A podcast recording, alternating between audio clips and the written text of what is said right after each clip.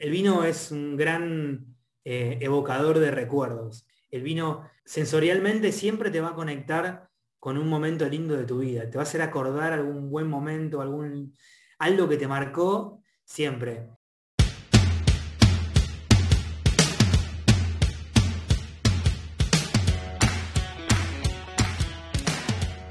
Hola, ¿qué tal? Mi nombre es Eduardo Cuenca y te doy la bienvenida a Breaking Wine, el podcast.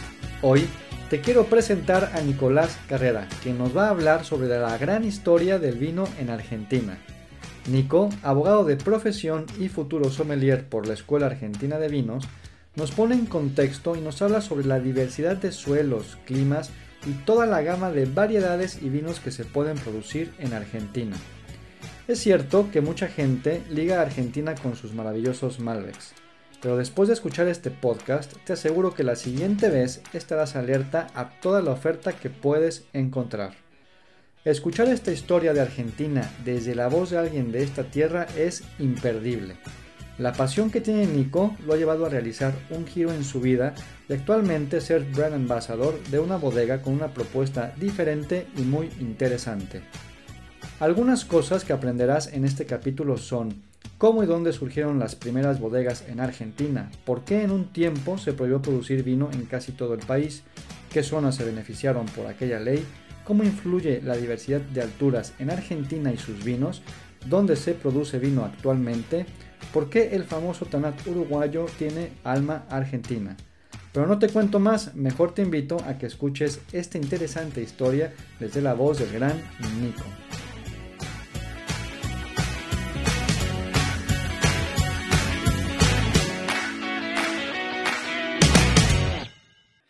Hola Nico, bienvenido al podcast. Hola Eduardo, buenas tardes, noches en España. ¿Qué tal? ¿Cómo andan todos por allá? Pues mira, sí, como bien dices, por aquí ya este, de noche, muchas gracias por tu tiempo en, este día y por, por em, aceptar venir aquí a, a, este podcast y hablarnos de un gran país, ya un gran exponente en el mundo del vino como es Argentina de verdad, muchísimas gracias, este, Nico, que, estés por aquí. Muchas gracias a vos por la invitación. Es un placer eh, poder estar acá, tener la posibilidad de, compartir con ustedes eh, este hermoso mundo del vino y todo lo que tenemos acá para dar. Así que la, gratitud es para ustedes. Es un placer compartir todo lo que se pueda eh, contar sobre mi lindo país para que sepan por qué tenemos tan lindo vino, tan rico y también agradecer a Marta Benedet, que, la, que estuvo en el podcast ya con winetourings.com. Este, estuvo por aquí y ella fue la que nos puso en, contacto. Un saludo a Marta si es que nos escucha en algún momento. Muchas gracias porque ella fue la que me pasó tu contacto.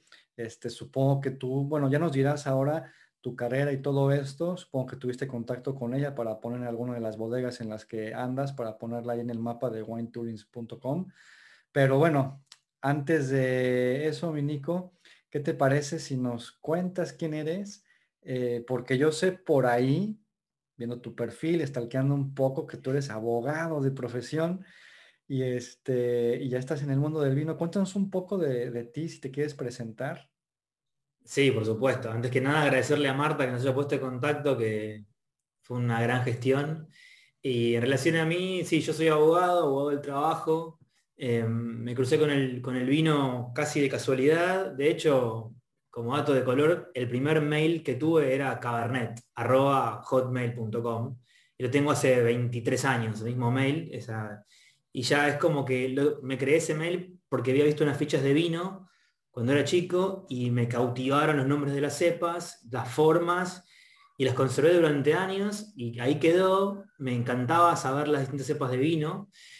Eh, luego me recibí de abogado, seguía con eso en la cabeza, eh, empecé a tomar vino, no me terminaba de, insertar hasta que finalmente eh, empecé a probar mejores vinos, me, empezó a, me empecé a conectar un poco con la filosofía de vida de ellos y pasé del derecho, en el mundo en el que sigo inserto, a dedicarme de lleno al vino, estoy pronto a recibirme de sommelier. Y, mm, y bueno, mi vida también cambió, ¿no? Porque así como uno, uno pasa del, mundo del derecho al mundo del vino, pasás de los libros a las copas y a las experiencias y a las historias personales. Eh, y, bueno, como les voy a contar más tarde, está, el vino está lleno de historias personales y lleno de momentos clave que hace que mucha gente que, que uno se cruza en una bodega, en un viñedo, no hubiera podido existir en la vida de uno si no fuera por el vino. Em, eso es súper interesante.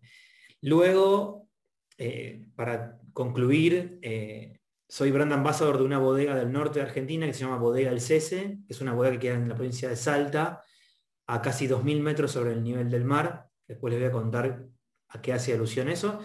Y también estoy trabajando por una bodega francesa que se llama Piensa Wines, que son capitales argentinos que vienen desde Francia y Argentina con un proyecto completamente disruptivo y, y sumamente original, que obviamente está en Europa, acá está en Argentina, dentro de poco lo tendremos en otros países, pero es un hermoso proyecto familiar eh, con una impronta espectacular. Y bueno, acá estoy con ustedes eh, incursionando en las, en las charlas sobre mi vino querido. Sí, sobre el gran vino y el, y el gran país. Digo, entre el vino por muchísimas otras cosas. Yo tuve el placer de estar por allí por el 2012, ahí en la, en la zona de Mendoza, que desde luego ya vamos a, a hablar de eso, ¿verdad, Nico? Y este, pero para comenzar con, este tema del, vino y, Argentina, bueno, también no dejar de un lado los asados, ¿no? ¿Verdad, Nico? Que los asados argentinos, es que tienen la combinación perfecta, tú, asados, vino, y bueno, ya viendo un partido de fútbol, ya otro tema, ¿no? Sí. Bueno, em, obviamente también vamos a hablar de eso. Eh, es una parte fundamental de, la cultura acá en Argentina. Tiene sus, grises, porque no solo está el asado, también pueden ser empanadas. Hoy, que es primero de mayo, Día del Trabajador, lo más común es que se coma un locro, que es una especie de guiso de maíz, eh, que tiene cerdo, carne, eh, ajíes, es más, más del estilo de un guiso, una sopa muy sabrosa, con mucho sabor, y el vaso clásico de vino, ¿no? Em, los pero bueno, de postre, ¿verdad? También postre. Los sí, sí, Sí, acá el postre clásico en este tipo de fechas son los dulces, dulces caseros con queso, eh, de, ese estilo. Pero sí, los alfajores son eh, algo muy rico, mi preferido. Hoy particularmente hace bastante calor acá en Buenos Aires, por ende eh, la gente se inclina un poco más por el helado, ¿no? Pero, pero los días que está fresco, vamos seguramente para las comidas con fuerza, ¿no? Como, como te conté, las empanadas, el asado, el cerdo, eh, y de postre los alfajores, las tortitas, etc. Yo eh, cuando veo un alfajor, donde, donde sea, aunque sea de estos comerciales que vienen en empaque y tal, me lo, lo, pido porque me encanta. Y el mejor que he comido fue allí de una niña o un grupo de niñas que estaban vendiendo postres para, ya sabes, pues para su fin de curso o lo que sea, que, habían, que eran alfajores caseros. Está buenísimo, buenísimo. Hay cosas muy este, ricas. Sí, sí, ya hablaremos más de la, de la gente de, allí, de, la, de, las experiencias que yo también viví por allá para contrastar con lo que nos vayas contando. Este, pero, a ver, solo para estar bien ubicados, tú físicamente, ¿dónde estás en Argentina? Has comentado que en Buenos Aires, ¿verdad? Yo estoy en Capital Federal, en Buenos Aires, exactamente, sí. está en el este del país, ¿no? Sí, está en el este del país, prácticamente estamos eh, en el, sobre el río, digamos, sobre el río de la Plata, que es el Océano Atlántico. Okay. frontera con Uruguay, ¿cierto? O bueno. Frontera con Uruguay de Buenos Aires, sí, estamos casi pegados a Uruguay, un poco al norte, pero sí, eh, de, Buenos Aires a Uruguay es una hora eh, en ferry, más o menos, o se puede también vía terrestre, pero sí estamos muy cerquita muy, aunque no parezca, porque uno se olvida un poco, ¿no? De lo cerca que estamos de Uruguay, eh, pero estamos pegaditos. También de Brasil y bueno, Chile al oeste. Muy bien, pues mi estimado Nico, ya que nos conocimos, que nos contaste dónde estás físicamente, un poco tu, desarrollo, este, de que estuviste como, comenzaste como abogado, ¿sí? como profesión, y luego ya te metiste al mundo del, del vino, pues cuéntanos un poco cómo fue que empezó todo el tema del, vino y bueno, a ver si se puede hacer o que haremos un timeline un poco de, cómo comenzó y cómo llegó hasta estos días a donde Argentina ya es un referente ¿no? mundial.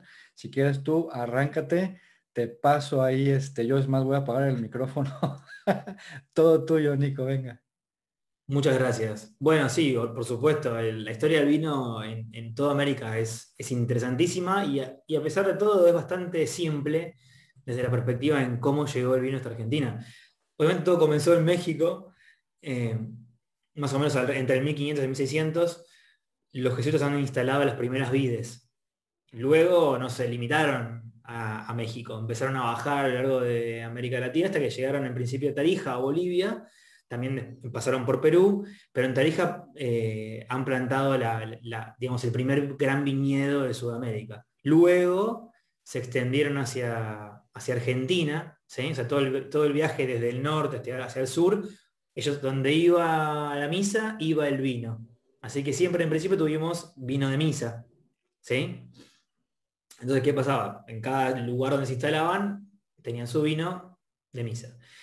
Acá en Argentina es curioso, porque irónicamente el polo vitivinícola argentino está en la región de Cuyo, que, limita prácticamente con Chile, que está pegada a la cordillera de los Andes, pero sin embargo la primera bodega estuvo en Santiago del Estero, que para que tengan una idea, está prácticamente en el medio del país, que es, como un desierto Santiago del Estero. Eh, y para que tengan una idea, si fuese un cuadrado, estuvieron justo en el medio, está mi nariz, en el medio estuvo la primera bodega alrededor del 1600. Eh, hay registros del primer consumo de vino, que era el vino de misa, se plantaba ahí y demás. Eh, actualmente hay una bodega, después les voy a contar. Luego de ahí, el vino, los jesuitas siguieron viajando y se fueron, fueron llevando su vid, ¿sí? siempre con vino de misa, fueron para la provincia de Córdoba, que está para el oeste, yendo para la cordillera, y también se fueron para la provincia de Entre Ríos, que está para el este, que está prácticamente pegado a Uruguay. Así llegaron desde Santiago del Estero, Córdoba, hasta Mendoza. ¿sí? Pero ¿qué pasaba? En un momento, eh, Argentina tenía vino, ¿no? Uva, que se producía vino de misa. No había, no, no había eh, propiamente dicha bodegas de elaboración de vinos hasta el 1800. ¿sí? ¿Por qué? O sea, tengamos en referencia que desde el 1500 al 1800 había vino por toda la, por toda la, provincia, que en realidad eran las provincias, la confederación de las provincias del sur, estaba la confederación de provincias por un lado, Argentina era Argentina propiamente dicho, era una especie de conglomerado de provincias. Luego, ya más avanzado, en 1850 más o menos, Domingo Faustino Sarmiento estaba en Chile. Y cuando va a Chile, se encuentra con que eh, había, había eh, vino, había vid, y él lo que quería era poder llevar ese modelo francés, había eh, o francés quería llevar ese modelo Argentina.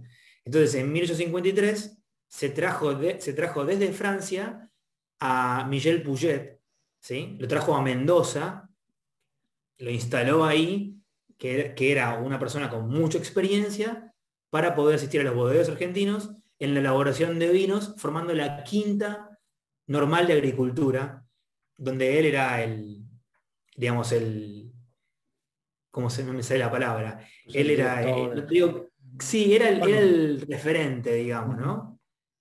Entonces, a partir de ahí, ¿cómo? Como el pionero, el que... Exactamente, era como el experto era Puget, bueno, lo trajeron a Mendoza, era francés, era francés, ¿no? Claro, lo trajeron a Mendoza que era pionero y a raíz arrancó el Cabernet, el Cabernet Sauvignon y el Pinot Noir, que eran las uvas primarias en ese momento en Francia, ¿sí? para, para elaborar su primer vino, que en, años después ganó un premio en París. ¿sí? Entre paréntesis, a partir de esa fecha de que vino Puget a Argentina, se empezaron a instalar en Argentina bodegueros. ¿sí? Para que tengas una idea, eh, tenés a Felipe Rutini, eh, que fue uno de los pioneros. Tenés, a, eh, tenés en la provincia de Salta a Echart, que se fundó siempre a Todo esto es entre, entre 1850 y 1900 se fundaron la mayoría de las bodegas ¿sí? conocidas. Finca Flichman, Felipe Rutini, lo que son las ex bodegas Giol, la mm. bodega Norton, las bodegas en Cafayate en esa época se fundaron esas, esas primeras bodegas que eran las que tenían la impronta de, la producción de la vid. Bueno. Bodegas Norton que ahora está en todo el mundo. Claro, es decir, los pioneros, los pioneros llegaron después de, de, Puget. O sea, que acá son los, vinos clásicos. O sea, por ejemplo, Finca Flichman es una bodega clásica que tiene vinos en todas las gamas, se fundó en esa época. Inclusive Pascual Toso, que también está, eh, Bodega Venegas también, Grafiña. O sea, los clásicos eran casi todos italianos, la mayoría. También se instalaron muchos en Córdoba, en la provincia de Córdoba, que limita con Mendoza, pero más, más para el centro. Em, y bueno, pasaron los años, ¿sí? Argentina empezaba a producir eh, vino a granel, más que nada. Se empezó a extender se, extendió el, cultivo de la vid eh, y se producía granel. ¿sí? ¿Qué pasa? más o menos, para que tengamos una idea, pasan los años y en la década del 30, junto, con, la, con la Gran Depresión, eh, se decreta la famosa ley vitivinícola argentina por el, por el presidente Agustín P. Justo, la cual prohíbe a todas las regiones del país em, elaborar vino, salvo la región de Cuyo, que la región de Cuyo incluye Mendoza y San Juan. Son dos mm. provincias juntas que al día de hoy producen el 91% del vino en Argentina. O sea que para que tengan una referencia, Argentina producía vino en todo su territorio, les diría que a lo largo y a lo ancho, pero para que tengan una idea, en la gran parte del territorio, menos en la zona sur, y este presidente vino y con esta ley nacional que fundó de vinos, prohibió toda comercialización del vino procedente de cualquier región que no fuera Cuyo y las provincias cordilleranas, del norte. O sea, limitó a todo el mundo a, producir, lo cual arruinó toda la industria imperante en ese momento, generando un gran atraso eh, frente a todas las bodegas que estaban elaborando y que se vieron impedidos. ¿Nos puedes eh, decir en, qué fecha este, más o menos fue eso? repetir un poquillo por ahí. Según tengo entendido, la, ley de Agustín Justo fue alrededor de 1936, 1934. Eh, si no me equivoco, es esa fecha. Eh, tendría que, claro, claro. buscarla, pero entiendo que es alrededor de la década del 30. Más o menos. Más o menos, sí. O sea, pensemos que en la década del 30 el mundo sufrió la famosa gran, gran depresión, ¿no? digamos, en un momento poco digamos, poco propicio. Pero bueno, se ve que en ese momento em, lo que se, lo que se, se cargó a todos los productores. empujar a Mendoza, em, a Mendoza y a, y a mm, San Juan a producir vino, las que ya estaban, para, para potenciar esas regiones, entiendo yo. Tendría negocios ahí él también, yo creo, ¿no? Y nunca se sabe. O sea, es, lo cierto es que la región siempre fue muy próspera para la vida, muy próspera y muy apta. Pero en ese momento el país producía vino en, todos lados, por ende resulta raro históricamente. Así pasaron los años. ¿sí? Pasaron los años hasta que, hasta que llegamos a la década del 90. Hasta la década del 90, mediados de la década del 90, para ser un poco más preciso, eh, Argentina producía vino granel, o sea, no teníamos vinos de alta calidad. Era vino granel, cantidad, cantidad, cantidad, cantidad, cantidad. ¿Y qué pasa? En creo que en el 96 se deroga la ley de Agustín Justo, de este presidente, y al derogarse esa ley permite a todas las provincias volver a producir vino. Entonces, ¿qué sucede? A partir de esa fecha, una, eh, provincias como Entre Ríos, que limita con Uruguay, eh, Río Negro, Córdoba, Santiago del Estero, hasta la misma provincia de Buenos Aires, Santa Fe, empezaron a producir vino. Entonces, se tardaron, ¿no? Se tardaron en, derogar. de hecho, 50 años eso liquidó. Liquidó todo, tuvieron que volver a empezar ya se habían descapitalizado, habían quedado abandonadas las bodegas, de hecho siguen habiendo bodegas abandonadas que de a poco se van retomando, se van reconstruyendo y surgen. O sea que, para recapitular, a mediados de la década del 90 se deroga la ley de Agustín P. Justo, se sanciona la ley, la ley vitivinícola argentina, la nueva ley, donde eliminan las restricciones y donde las, demás provincias podían empezar a, producir vino. A su vez, eh, lo, esto lo voy a contar con una anécdota, que sé que a vos te gustan, eh, pero voy a contar lo que pasó, cómo Argentina se insertó en el mundo con el Malbec y, cómo empezamos hasta lo que vamos a llegar después, con, los vinos. Con esto que pasa, Argentina producía vino hasta que particularmente hay una gran bodega, ¿sí? que se llama Chaval Ferrer, que es muy conocida, ¿sí? que es propietaria de dos, de dos personas que son, no son del vino, son uno es contador, el otro creo que era ingeniero o algo así. Se juntaron y pusieron una bodega y se encontraron con un enólogo italiano que se lo presentó un amigo en común que se llama Roberto Chipreso. Si Roberto me llega a escuchar, le mando un abrazo grande, porque es una gran persona. Roberto Chipreso es italiano, hoy en día es uno de los enólogos más prestigiosos del mundo. Todos los vinos que lleven su nombre son garantía de calidad, siempre. Se conocieron, eran jóvenes los dos, se propusieron a realizar un emprendimiento, se instalaron en, en el Valle de Uco, en ese momento no existía, era todo muy, era Luján de Cuyo, que es la única denominación de origen, y San Rafael, en Mendoza. Y ahí arrancaron a hacer vino. A Chaval Ferrer empezó a fabricar vino y Roberto cuenta que cómo se dieron cuenta que podían producir vino de gran, de gran calidad, porque dijeron, acá en, la década de 90 todos los viñedos viejos se vendían baratísimo, se regalaban los viñedos viejos, se regalaban la, gente quería comprar viñedos jóvenes por la inmensa producción que tenían, porque era todo granel, vino de Damajuana, de caja.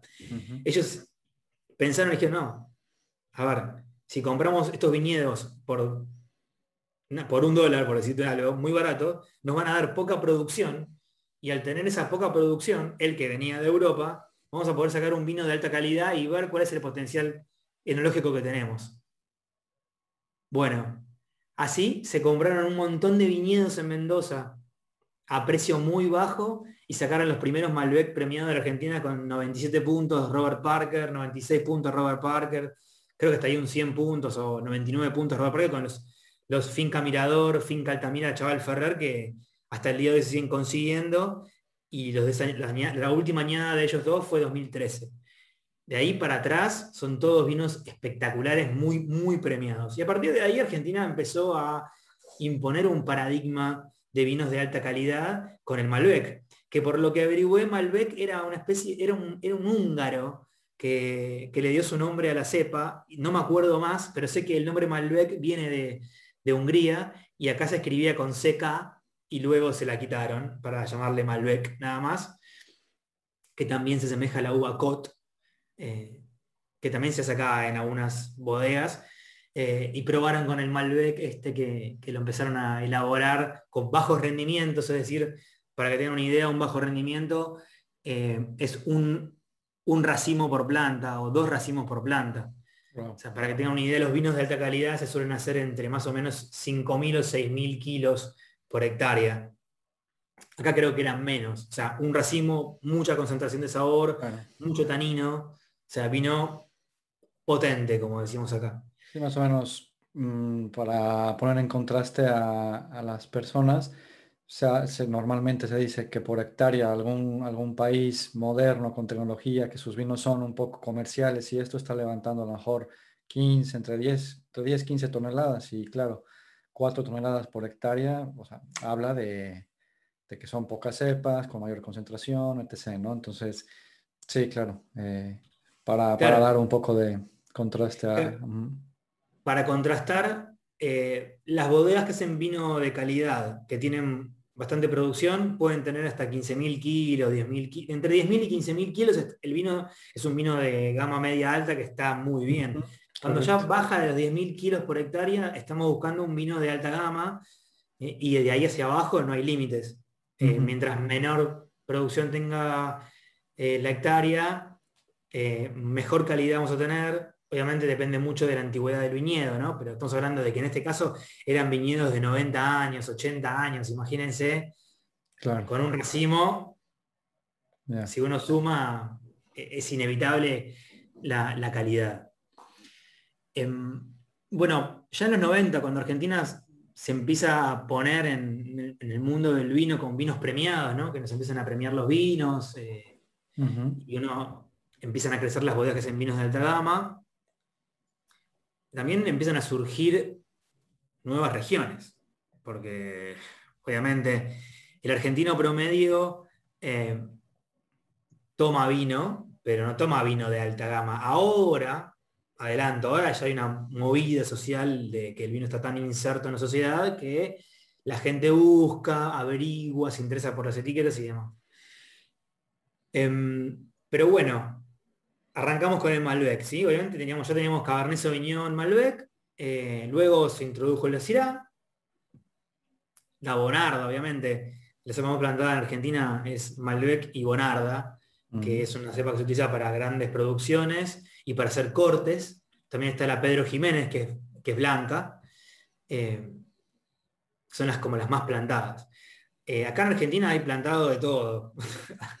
hay mucho. Hay Malbec, Cabernet Sauvignon, eh, Merlot, Sauvignon Blanc, Chenin, Uniblanc, Marcelan, Muedre, Rosan. Hay un montón y cada vez hay más, porque están probando, investigan, investigan y bueno, cada vez prueban más.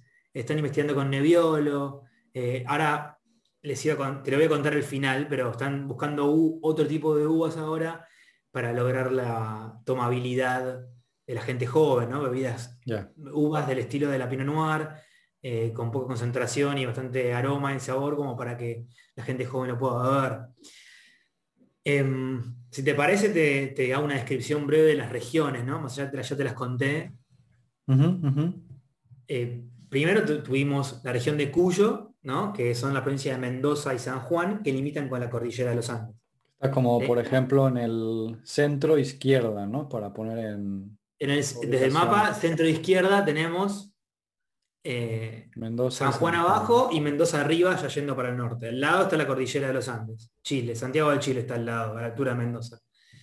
Si vamos hacia el norte, ¿sí? casi en el límite con, con Bolivia, tenemos Jujuy, Salta, Tucumán y Catamarca. Desde arriba hacia abajo, Jujuy, Salta, Tucumán y Catamarca. Catamarca está pegada a la cordillera.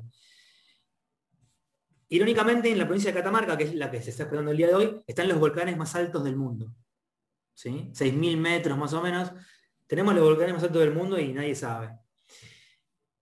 Obviamente, de ese polo, el polo productivo es Salta, en la parte de Cafayate, ¿sí? que es como el, segundo o tercer lugar de, producción de genes en Cafayate. Después todo lo demás no lo voy a mencionar para no aburrirlos, pero eh, de ahí para abajo aparecen todas las otras ciudades que producen vino que son sumamente interesantes y particularmente de la zona norte, de la región del, noroeste, ¿sí? de Salta, Tucumán y Catamarca, los valles cachaquíes, ¿sí? como le decimos, son los lugares con mayor altura y amplitud térmica.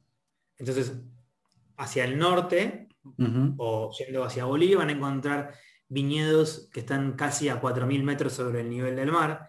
Esa altura, sí, esa altura aporta una amplitud térmica increíble, haciendo que la uva tenga, en el caso de Tucumán, un 30% de piel más gruesa que en los demás lugares. Imagínense que si la valla es así, ¿no? y la piel es una capita así, en, sale una capa un 30% más gruesa que permite eh, una mayor concentración de, polifenoles, de tanino, eh, de, alcohol, de azúcar. O sea, los vinos en el norte son de 15 a 16 grados contra los 14, 13 que hay más abajo. Como para darles una referencia a qué tipo de vino nos encontramos, que ahora lo están modelando, lo están europeizando y hay vinos muy, muy buenos. A mí son mis preferidos, así que tenganlo en la agenda para probar. Del norte vamos al centro, ¿sí? yendo entre el norte y la región de Cuyo está el centro, que está la provincia de Córdoba, que es una, en el norte de Córdoba, es, un desierto, y también es una, gran, es una gran productora de vinos, mucho vino de mesa, eh, vino patero, vino de damajuana. Ahora hay viñedos de alta calidad con mucha tecnología. Eh, los vinos blancos están dando muy bien. En las sierras hay menor altura, tienen un poco más de lluvia. ¿sí? Eh, hay un poco más de agua, pero la zona en la que sacan el viñedo tiene la misma cantidad de agua. Cuando me refiero a agua, me refiero a a milímetros que llueven por año, para que tengan una idea, entre 300 y 400 milímetros de agua por año eh, es lo que tienen en, en Córdoba. De Córdoba, siempre yéndonos desde el centro hacia la derecha, vamos a ir a Santiago del Estero y abajo Buenos Aires y Entre Ríos, ¿sí? que hacemos una curvita. en, Santiago del Estero refundaron la primera bodega, se llama María Pilar, donde hacen Malbec, Bonarda y Syrah. Están con las primeras añadas, están viendo, el vino viene muy bien, es un desierto, así que la vid está poca agua. Le decíamos lo mejor. Y en Buenos Aires, que hay cero altura, 100 metros sobre el nivel del mar, tenés vino marítimo, es decir, eh, a 3 kilómetros del mar tenés costa y pampa, vinos con alguna salinidad, hay albariño, Gewürztraminer, están probando y, viene saliendo bárbaro.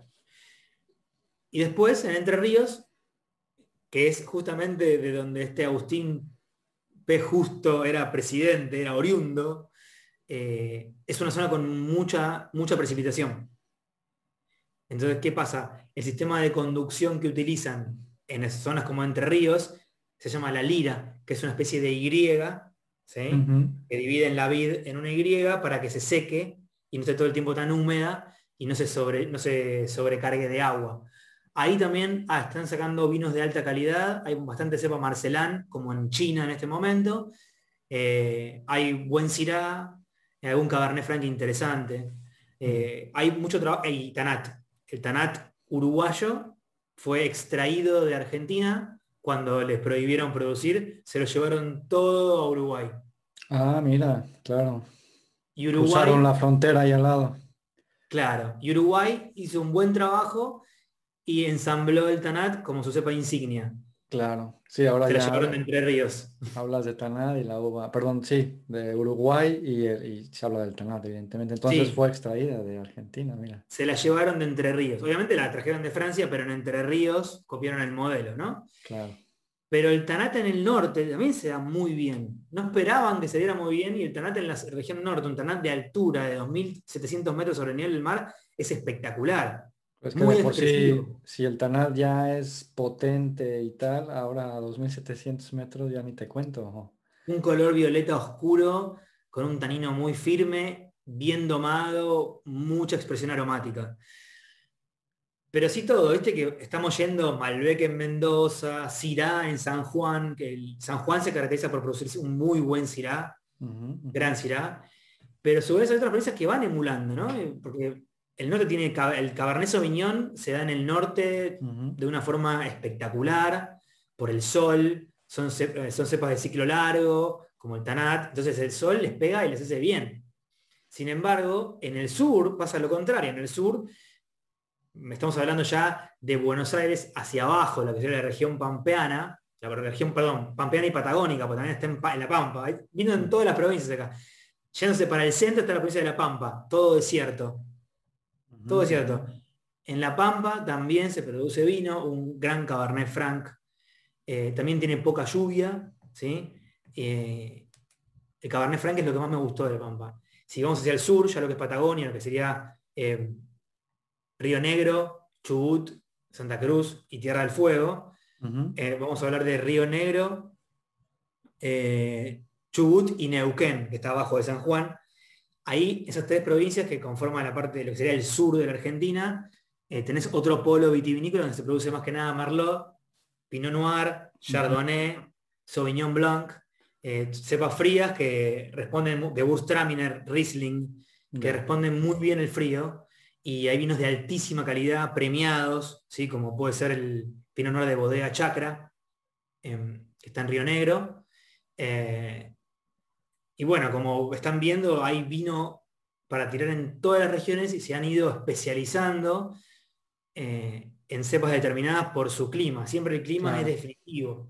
Y han combinado, ¿no? han combinado, han ido, tenemos el viñedo más austral del mundo, en, en, Sarmiento, en la provincia de Chubut, en el paralelo 45, bien al sur, muy, muy al sur. Para tener una idea, acá está Ciudad del Cabo y acá está Buenos Aires.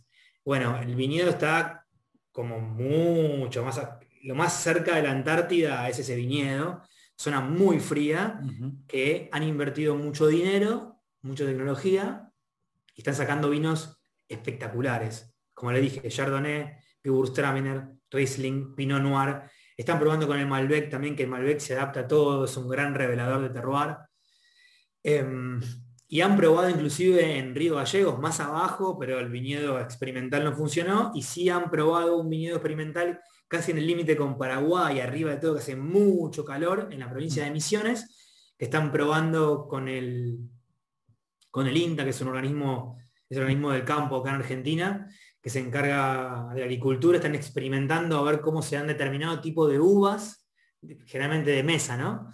Eh, en esa zona. Misiones que ya, bueno, para que ubiquen un poco, ya está entre Paraguay y Brasil, ¿verdad? Cataratas del Iguazú. Para que tengan una idea.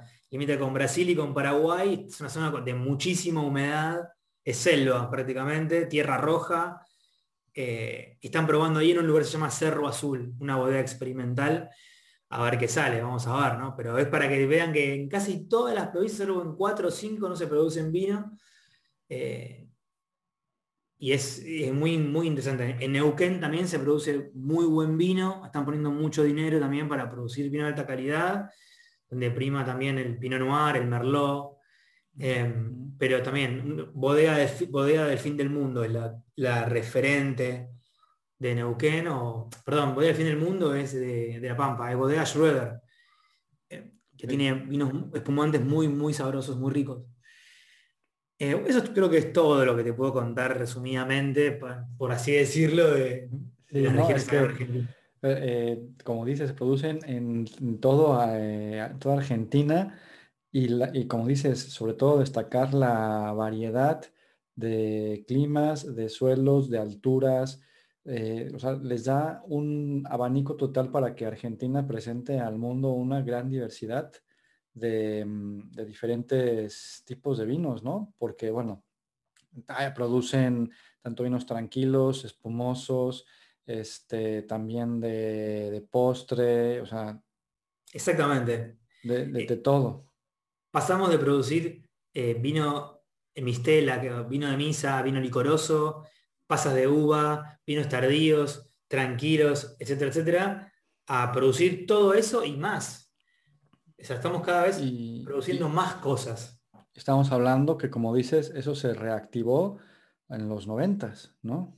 En los noventas es como si hubieran sacado una traba y lentamente, y te digo que ahora más todavía, más gente se aboca al mundo del vino, más emprendedores en, bueno, me voy de mi trabajo, eh, tengo todos mis ahorros, me compro un viñedito en algún lado y bueno, me voy a trabajar la tierra. Y así empiezan con un viñedo, cuatro hectáreas, cinco hectáreas, producen y por ahí la pegaron con el vino, pegaron con la calidad, vino alguien que se interesó, les compró la uva, invirtieron, contrataron un enólogo de nivel y sacaron vinos increíbles. Argentina es así, es un país que si uno descubre, encuentra muchas cosas.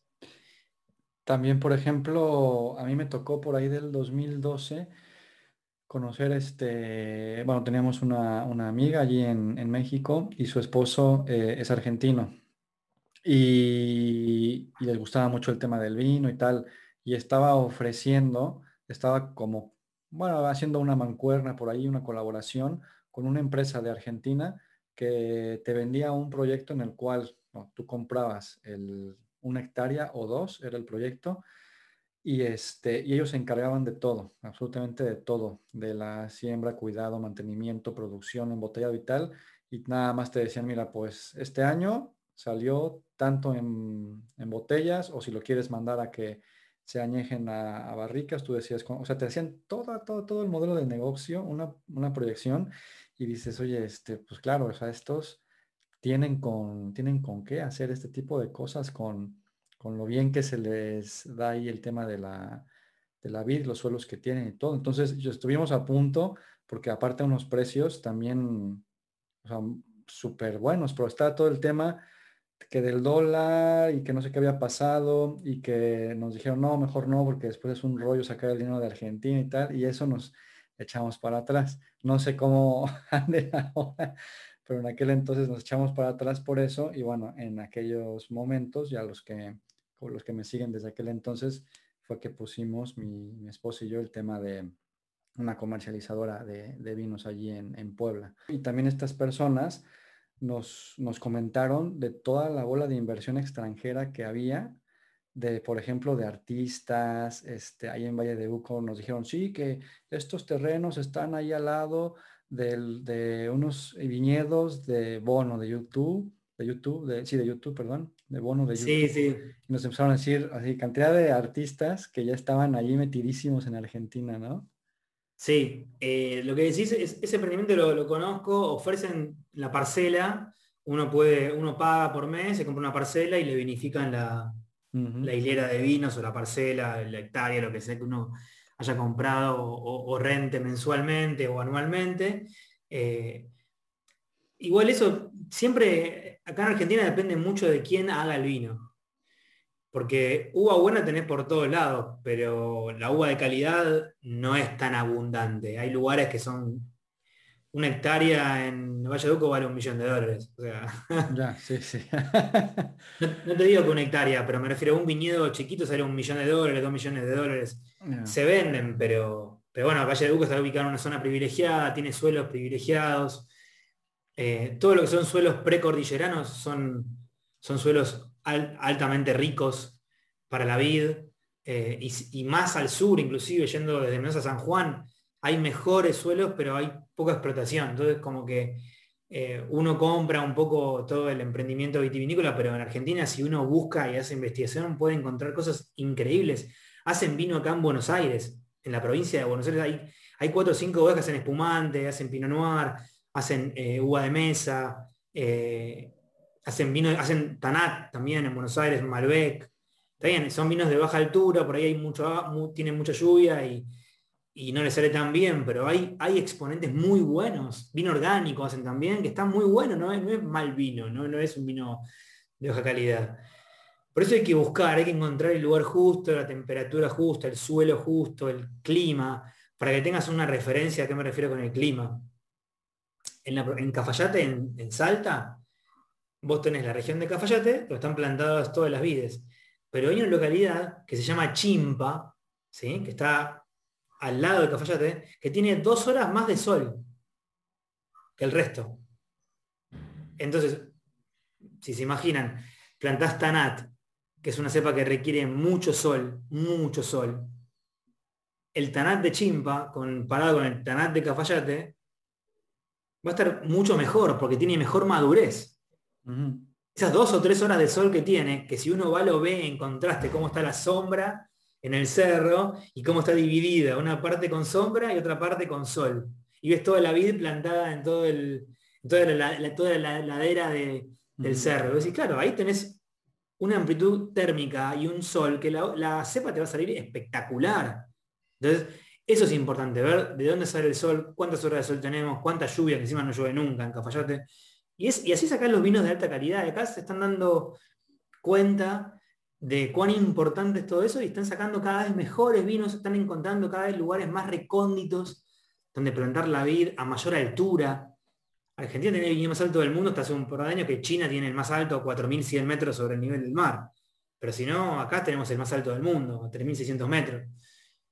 Eh, pero, eso, de, eso de China debe ser reciente, ¿no? Porque hace un par de años yo había leído que en Argentina estaba el vino más, bueno, el vino más alto del mundo, le decían. Y ahora ya son los chinos, fíjate.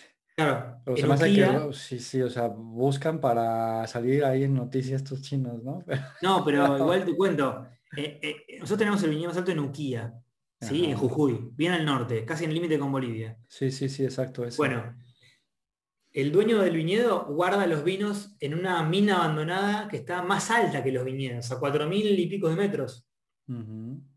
Pero en China, eh, elaborar un viñedo, un viñedo propiamente dicho, 4.100 metros, si no me equivoco, en la provincia de Ningxia, que es como la provincia que está creciendo en la plantación de vinos, y, se planta mucho marcelán, que ellos quieren trabajar esa uva como uva insignia. Ojalá que le vaya bien, igual, eh, tienen un par de años por delante, pero, pero bueno, eh, la altura tiene estas cosas, ¿no? O sea, los viñedos de altura son interesantes, es muy difícil trabajarlos, la madurez es, es difícil, Em, en muchos aspectos, el clima también.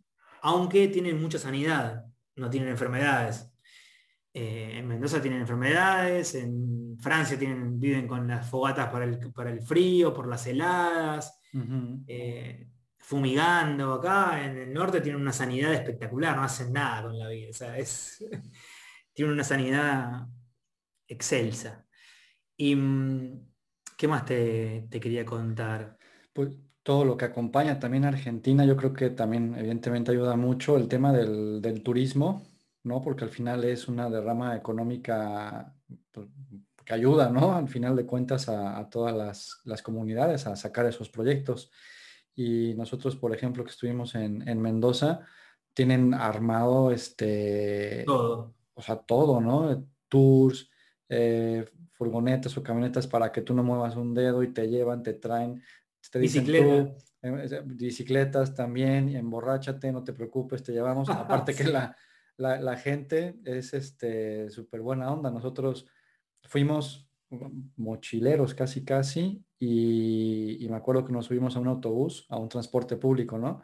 Y sí, que vamos a tal bodega y tal. Ah, no, pero se equivocaron, que se deben ir para el otro lado. Y bueno, pues ¿cuánto te debemos de lo que ya avanzamos? No, no, no, nada, espérate. Y pasó otro bus del otro lado y lo paró y le dijo que estos van a tal lugar, ahí enseñan a dónde se deben de bajar todo eso allí en, Mendoza, muy, muy buena. Muy bueno, sí, eso es, eso es muy, muy lindo. El interior del país es muy diferente a lo que es Buenos Aires y la gente hace la diferencia claramente.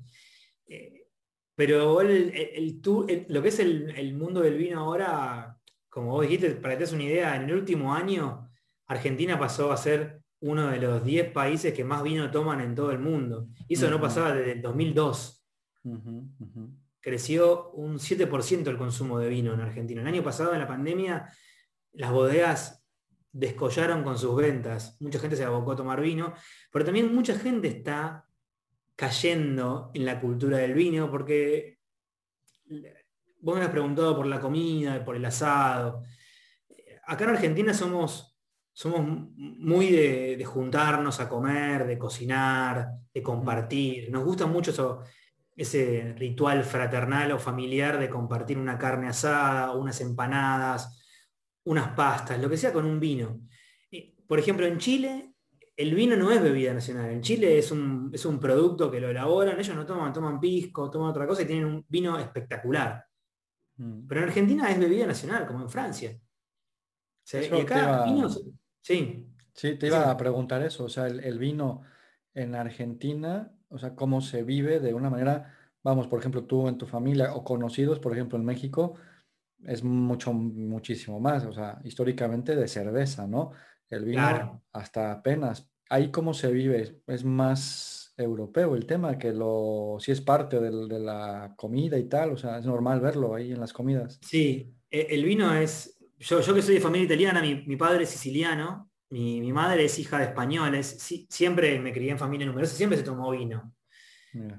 En todos los almuerzos, una copa de vino, un vaso de vino. Eh, yo no tomaba, empecé a tomar relativamente más de grande, pero acá es un ritual. Obviamente, en relación a lo que vos comentás de la cerveza, recordemos que México es un país que tiene un clima bastante particular, no, no es el mismo nuestro. Ustedes tienen un clima distinto, con mucho calor, eh, tienen comida muy rica, muy especiada, eh, que te pide cosas frescas. Entonces es normal que tal vez la gente no consuma tanto vino. No sé de que México está produciendo vino de altísima calidad. En cualquier momento eso va a empezar a cambiar, no me cabe duda. Falta un poco de cambio cultural. Pero acá pasa al revés.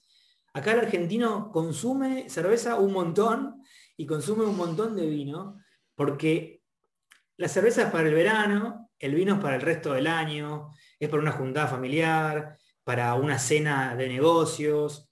Eh, el vino está, es algo snow, te diría, digamos, eh, de acá, pero se consume. Está el que consume vino de caja, el, no sé, la gente de la obra en construcción en un mediodía, un vino barato, y después está la cena con amigos, el asado, las papas fritas, la comida en sí, que tenés una botella de vino, que puede ser una botella de vino normal, o los grupos, las tribus de vino que se juntan, hacen degustaciones de varias botellas de vino que las elige cada uno según la, consigna, digamos. Yo creo y veo que hoy en día en Argentina aumentó muchísimo el consumo de vino en la sociedad aumentó un montón el interés por hacer cursos de vino, por instruirse, por aprender, por saber qué estoy tomando, eh, por tomar algo mejor. Eh, aumentó muchísimo y cada vez se está convirtiendo más en bebida nacional propiamente dicha, lo cual es muy interesante porque el vino te junta con gente que uno no hubiera podido conocer. Y hablando de eso, te voy a contar algo que te había anticipado, pero creo que es interesante, para que quienes nos escuchen vean a qué me refiero con esto de que te contactaría con gente que uno no podría conocer. El enólogo de la bodega que trabajo vive en la provincia, es de, la provincia de Córdoba, como les conté, es una provincia que produce vino. Cuando él era más, más joven, estudió bromatología. Tres años de bromatología, trabajaba todo, se quería ir de su provincia, hasta que un día escucha en una radio un concurso en el que un amigo lo llama y le dice que lo anotó para participar. Él no entendía nada. Cuestión es que, irónicamente, ganó ese concurso y el premio consistía en una beca para estudiar enología en Mendoza, en una de las mejores, eh, en una de las mejores universidades, la Juan Agustín Maza, eh, con la beca completa. Entonces, eh, cuando se enteró que ganó, dijo, bueno. A ver, ¿por el concurso de qué era? ¿El concurso de qué era? no sé de qué era. no, me ah, acuerdo, no me acuerdo, es como él estudió, él estudió bromatología. ¿Eso qué? ¿Cómo? Y es todo lo que es la salud de los alimentos, la química, que ah. todo en buen estado. O sea, era químico, digamos, ¿sí? pero siempre relacionado a los alimentos, a, que no haya nada raro. Porque tiene una base de química muy fuerte. Bueno, se fue para Mendoza. Se recibió de enólogo, luego de, no sé si, cuatro o cinco años de carrera. Y bueno, empecé a buscar trabajo y empezó a trabajar en la bodega, en la bodega Nietos en Netina, que es conocidísima acá, en Argentina, es una de las primeras. Trabajó en bodega Nietos en Netina hasta que un día, leyendo el diario, encuentra un aviso para trabajar en la provincia de Salta, en una bodega llamada Vasija Secreta, que produce el famoso vino Gata Flora, que se exporta. Y se fue de Mendoza a Salta. Así como te digo, se fue y arrancó a trabajar ya como enólogo. Hoy, em, Daniel Hefner, que es un gran amigo y lo quiero mucho, hace el 50% de los vinos de Salta, más o menos. Hace el vino de 9 o 10 bodegas y de los cuales la mitad son premiados internacionalmente. Em, y justo hoy en el Día del Trabajador es una forma de honrarlo por todo lo que trabaja, pero él, él terminó cayendo en la enología así, tiene mucha química encima, ahora hace, eh, elabora vinos de altísimo nivel, de altísima calidad enológica y vinos premiados y hace mucho vino. Eh, esa era la que yo te quería contar, que era algo que uno no lo hubiera podido conocer nunca, nunca no se hubiese podido saber la historia de él jamás si no fuera porque uno toma vino. Y es una historia de vida. Se fue de Córdoba a Mendoza, de Mendoza a Salta, nunca más vio a su viejo, tuvo que volver a ver a los padres años después. Eh, es dejar tu tierra natal para embarcarte en lo desconocido y triunfar. Y así muchos más eh, te puedo contar. Eh, por ejemplo, Agustín Lanús en, Salta también, es de Buenos Aires, estuvo en Francia, estuvo en Sudáfrica, en Italia, hizo un máster en, en vitivinicultura en Montpellier y en 2013 vino para Argentina, agarró un, auto, se puso a manejar por Boya Cachaquíes, encontró un viñedo en Catamarca, le compró la uva, elaboró el vino y ahí arrancó y después fundó Bad Brothers, que es otro que se, que se exporta, tiene hasta un restaurante en Salta. Eh, hay mucha gente que, se la juega, ¿viste? Estudió sommelier, después estudió ingeniero agrónomo, después hizo enólogo y bueno, ahora tiene su, tiene su bodega después de 10 años, ¿no? Pero Así conozco un montón, otros abogados que dijeron, no, el derecho no va más, me dedico a hacer vino. Como tú, tus, colegas de profesión, ¿verdad? Hay muchos abogados haciendo vino, que se compran una finca en el sur, estudian alguna carrera para tener noción y elaboran su vino y se van a vivir a la, viña, que tienen una vista espectacular, un estilo de vida tranquilo y bueno, eh, se van, de a poco van, eh, se van insertando, digamos, ¿no? Em, ¿qué, te, puedo decir? Eh, eh, oye, y con todo el tema que el mundo está volcado con Argentina, con el tema sobre todo del, del Malbec, ¿no? Que es como lo que más se conoce como emblema y esto. Sí. Este, allí en Argentina, o sea, ¿qué, qué opinan? O sea, los que quieren experimentar, como que ven que Mira, a la segura por mal, o sea, cómo viven esa parte de... Acá todo el mundo prueba el Malbec, es como la carta de presentación. Si bien, como comenté previamente, el Malbec es un gran revelador de terroir, o sea, decir que vos podés tener el mismo vino expresado en suelos distintos y te puede dar vinos diferentes de una manera muy notoria. Eh, lo cierto es que estamos elaborando otras cepas como el, Merlot, como el Cabernet Sauvignon, el Pinot Noir y el Tanat, de altísimo nivel. O sea, acá en realidad te diría que a la par hay muy, muy bueno, un poco, un poco bueno de cada cosa. Em, pero sí, el Malbec es la más plantada, después de la Bonarda, la más plantada en todo el país. Todo el mundo planta Malbec porque se adapta a todos los terroirs. Entonces, como es una uva muy noble mm. y, y, gusta mucho, a la gente le encanta. Es como todo. Edu. Eh, tiene sus, sus amantes y sus detractores. Em, es nuestra cepa insignia y yo creo que no sé por cuánto tiempo más va a ser nuestra cepa insignia porque estamos sacando vinos muy buenos, muy buenos. Em, Vino Noir, por ejemplo, premiado. Poca cantidad, pero premiado. Eh, vinos blancos también. Se está copiando mucho el, el, estilo de vinos del Valle del Ródano, que es vino tinto con un poco de vino blanco. Em, se, están experimentando con cepas como te conté, la garnacha, eh, el marzán, roussan, em, el mouvedré. Eh, están haciendo cortes de carmener con petit verdot. El petit verdot nuestro es muy rico también. Se da muy diferente en las regiones. Es, apasionante. Te doy un petit verdot de Mendoza y uno de Salta y, es tremendo. Em, como te comenté, Marcelán también están probando. Eh, están probando torrontés en otras provincias donde no le da el clima para el torrontés, como Córdoba. Eh, andan experimentando torrontés en el sur, como que van probando, estudian y prueban, estudian y prueban. Eh, están probando también con vino botritizado, que la botritis es un hongo que es muy difícil de producir, que si está mal, mal aplicado te arruina toda la cosecha, y si está bien aplicado te da una, un azúcar en el vino muy interesante, como es decir, para que tengan una noción, en la bodega de Francia para la que trabajo en Piensa hay un vino que es un vino tinto que está endulzado con vino blanco. No tiene azúcar agregado ni nada, sino que es un vino que tiene 70% tinto y un 30% de la uva está botritizada. Es decir, tiene un hongo que esa podredumbre noble genera cierta cantidad de azúcar y el vino cuando uno lo toma es un vino seco o semiseco con un dulzor eh, mayor a la media. Nunca se había hecho ese vino. Nunca. Entonces, recordemos que siempre la idea es invitar al consumidor a tomar vino, ¿no? Invitar a la gente a que pruebe vino, que entre a tomarse una copita de vino, de un vino con un poquito, un poquito dulce, después un poco menos dulce, hasta llegar al vino seco normal, porque viste que hay gente que no, soporta tanto dulzor en el vino, digamos. Eh, bueno, eso es, eso es un, panorama general. Creo que Argentina está creciendo un montón. Eh, se está afinando mucho la, potencia de los vinos en el norte. Mendoza está buscando un, eh, poco más de vinos más corpulentos, con mayor tanino, con mayor alcohol, con, mayor también elegancia, ¿no? porque buscan también la expresión del suelo, con piedra, con limo. Se busca mucho el terroir, la expresión de terroir acá.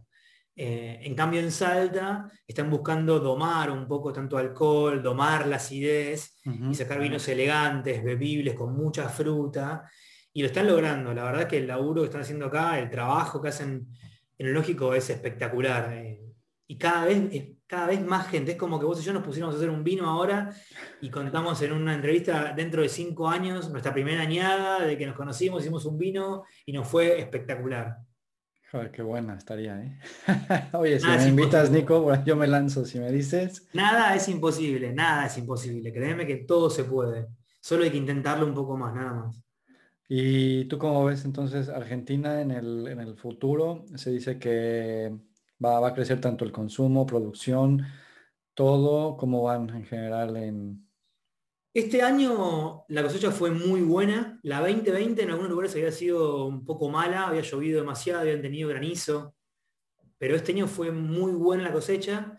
Eh, obviamente los vinos los vamos a ver más adelante, pero yo creo que estamos en un proceso de expansión importante, que tal vez no se nota mucho, porque en Argentina lamentablemente no hay, eh, no hay una política de Estado para impulsar la exportación de vino ni la comunicación, por ende ni siquiera hay baja de impuestos. En Chile vos tenés impuesto cero a la exportación de vino, acá tenés un 14%.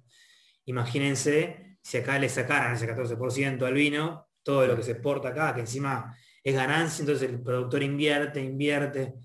Yo creo que va a haber un crecimiento y va a haber una mejora en la calidad tremenda de acá. A los próximos 10 años vamos a tener vinos cada vez más premiados, porque tenemos vinos con 100 puntos muy a menudo eh, y cada vez son de regiones distintas, ¿no? Tenés vinos salteño premiado con 97 puntos, a un cordobés premiado con 93 puntos, vinos en el sur con 96 puntos. O sea, creo que venimos muy bien, nos falta un poco más de, inversión, eh, de comunicación pero, pero creo que vamos a andar muy bien, que, es, un futuro muy próspero para Argentina, que cada vez están innovando con las cepas, están probando con cepas italianas, Nebbiolo, que se da muy bien, Sangiovese se da muy bien también. Eh, hay inversiones con, cierta intención de hacer un producto, producto innovador y realmente está saliendo, solo que son poco conocidos, pero, pero están saliendo y, la verdad es que les veo un futuro muy próspero. Muy bien, muy bien. Y como habíamos dicho ya acompañados con algún cortecito que yo soy fan y que también cuando estuve por allá me llamó mucho la atención que este, en, las salas, en los comedores, o sea, en la, en la sala de dentro de las casas, tienen ahí un, en lugar de una, ¿cómo se le llama? Em, o sea, tienen un ah. asador dentro, ¿no? Que, pensaba, que, que pensáramos que es este para hacer ahí una tipo hoguera o tal, pero no, la tienen alta, a la altura como si fuera una estufa, pero es para que tú pongas ahí el carbón y tal, pero o sea, donde se come ah. dentro, ¿no? El famoso horno de barro, es un semicircular así. Exacto, pero ahí justo, o sea, en el, en el comedor, en el, en el, sí, en el, en el comedor a donde estás ahí con la No lo vi nunca, no. Sé que el horno de barro es un horno que se hace en exterior o dentro de un refugio con adobe, paja, barro, forma circular, se enciende el fuego y se pone la comida ahí adentro. Lo otro es el hogar, que se le pone leña para, estufa. Yo no vi otra cosa que sea eso. Eso, eso, eso. Sí, sí, el hogar. Sí, sí, sí, sí, pero todas las casas, este... Es hermoso. Con eso. para que se hacen sus carnes, pero ya adentro, en interior. Y... Es que puede ser, no lo vi nunca eso acá, realmente no lo vi, pero me, parece, me parece que es normal que se pueda hacer porque con el frío, una carne. ¿Tú, ¿Tú, acompañas este o, eres vegetariano, Nico, o algo así? No, no. Ah. Yo soy carnívoro. Yo aquí platicando de carne y tal, y a lo mejor eres de qué. no, no, estoy, estoy, este, estoy tratando de, incursionar en el vegetarianismo por una cuestión de salud, más que nada. Y respeto a los animales. Pero bueno, la verdad que es difícil acostumbrado a comer carne y, con lo que uno disfruta eh, compartirlo con amigos eh, es difícil. Sí, sí, sí, sí, la, yo también cada vez este, menos, pero híjole. Eh, pues muy bien, Nico. Oye, muchas gracias por toda la información. Fue una masterclass de, de Argentina y sus vinos, sus zonas. Muchas, muchas gracias. Cuéntanos, ¿cómo es tu, día a día con el tema del, vino? ¿Cómo, cuéntanos un poco de la bodega, cuéntanos de los vinos para ver si los vemos por allí en algún momento, pues acordarnos y, comprarlos para que los enlace también ahí en, la página. Primero, en la bodega, que en se llama bodega El Cese, em, no tengo uno a mano para mostrarles. Eh, a ver si me, aguardaste, muestro uno de los vinos. No sé si se va a ver bien. Esta es una de las etiquetas. El tapado. El tapado del CC. Obviamente ahora vamos a tener etiquetas nuevas. ¿sí? Acá tiene un mapita de dónde está ubicado la bodega para que se orienten. ¿no? La bodega queda en el medio de un desierto. Si uno va de Cafayate, de Cafayate en Salta hacia el norte, es decir, yendo como para Bolivia, es, una ruta que es la ruta 40, que es todo de ripio. Eh, y uno va por ahí y encuentra un oasis en el medio de la nada, todo verde, y está la bodega ahí impecable, todo espectacular. eh, que tiene agua del río, agua natural, y donde es, una bodega pequeña, produce 50.000 botellas por año. El cabernet este que te, mostré eh, es la gran joya de la bodega. Eh, es una producción de 7.000 kilos por hectárea más o menos. Mm. Se dan unas 8.000 botellas. Em, es muy, muy bueno. Eh, se ve más que nada en bibliotecas. y bueno, nada, el, día a día es, ¿cómo decirte?